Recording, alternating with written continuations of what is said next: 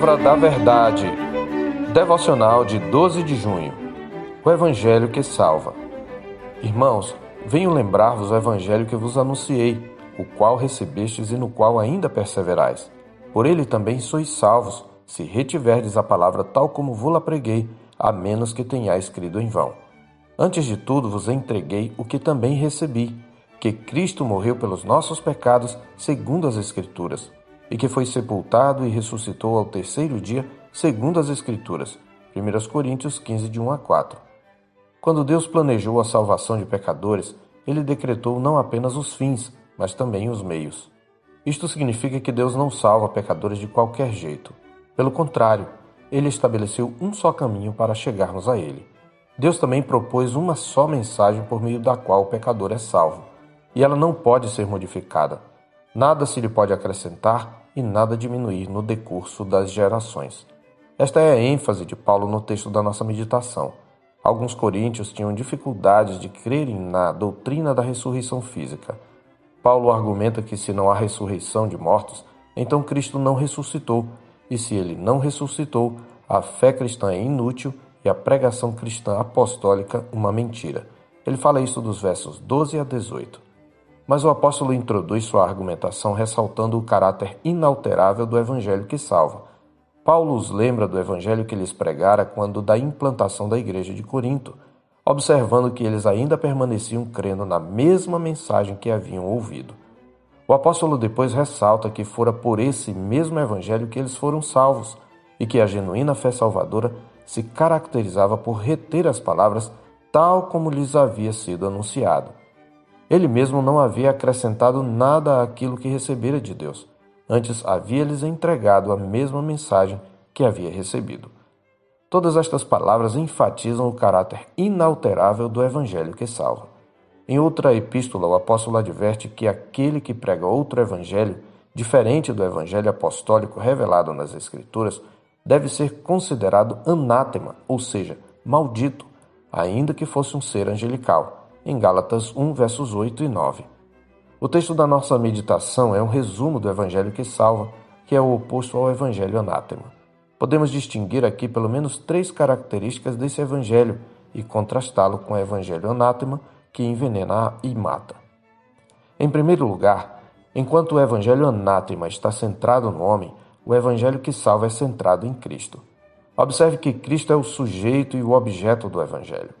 Cristo é sujeito da redenção do pecador. O Evangelho salva porque Cristo morreu, pagando a dívida do pecador perante Deus e ressuscitou, vencendo a morte.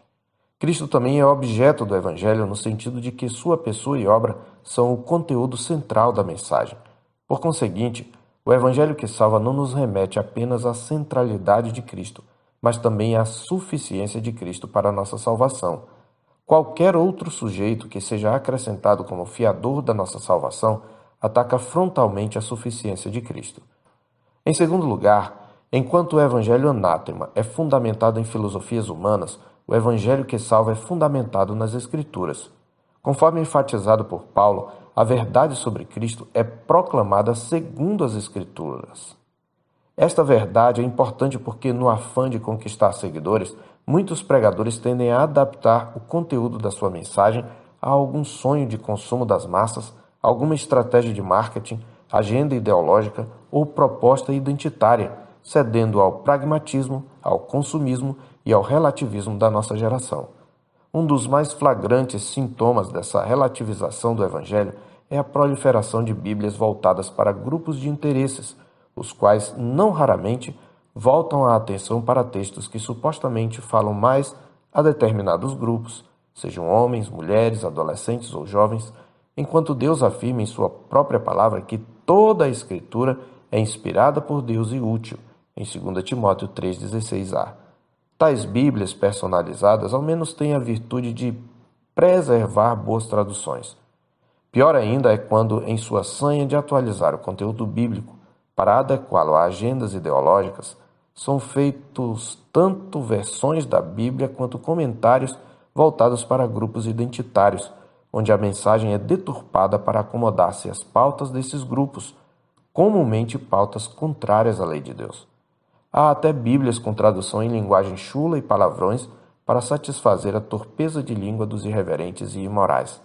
A bem da verdade, tais versões nem podem ser consideradas traduções. São paráfrases de mau gosto a substituir o evangelho que salva pelo evangelho anátema, que lança os homens na perdição e ruína.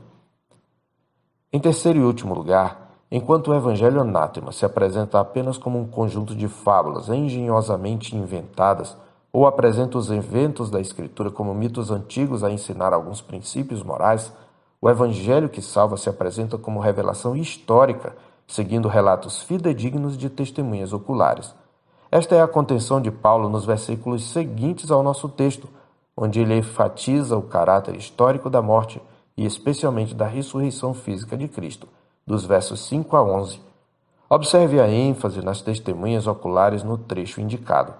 Esta mesma ênfase nós a vemos da pena de Pedro em 2 de Pedro 1,16, onde ele testemunha: Porque não vos demos a conhecer o poder e a vinda de nosso Senhor Jesus Cristo seguindo fábulas engenhosamente inventadas, mas nós mesmos fomos testemunhas oculares da Sua Majestade.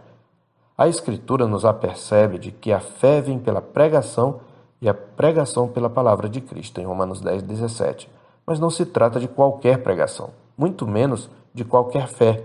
O evangelho que salva é bíblico, cristocêntrico e histórico. O que passar disso, ou o que estiver aquém, vem do maligno.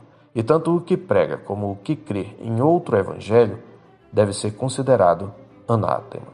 Eu sou o pastor Marcos Augusto, pastor da Terceira Igreja Presbiteriana de Boa Vista, em Roraima. Tenha um bom dia na paz do Senhor Jesus.